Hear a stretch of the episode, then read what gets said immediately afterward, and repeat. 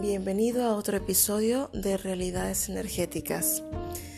Ya son 20 episodios de la primera temporada. Gracias por estar conmigo, por escucharme, por seguirme. Ya hemos hablado de lo que es una realidad energética y lo quiero ampliar en otra perspectiva.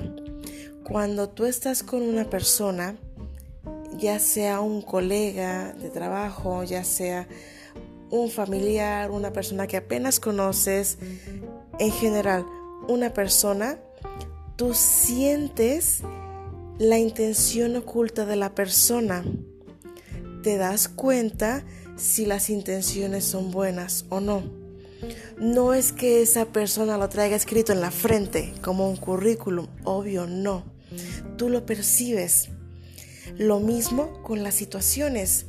A lo mejor a ti te están invitando a un proyecto, a un negocio o algo tan simple como a un bar, pero tú sientes la intención de fondo, sientes que algo no puede estar bien ahí, que algo no va a estar funcionando, que algo no va a salir bien o que algo va a ser excelente. Sientes la intención oculta de lo que te están diciendo. Bien, esto es una realidad energética, esto es subjetivo. También hay personas que se dejan ir con lo que ven. Francamente, el tema de dejarte ir con lo que ves es como estar hechizado ante lo que te muestra una imagen, tal cual esas palabras. Estás hechizado ante lo que te muestran los noticieros, como ejemplo.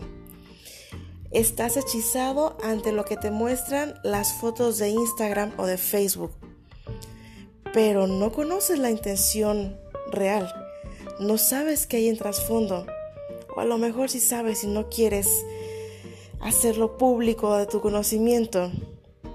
Esto es una realidad energética, que cuando tú ves una persona, una situación, un lo que sea, de inmediato te das cuenta la intención profunda de la situación o de la persona.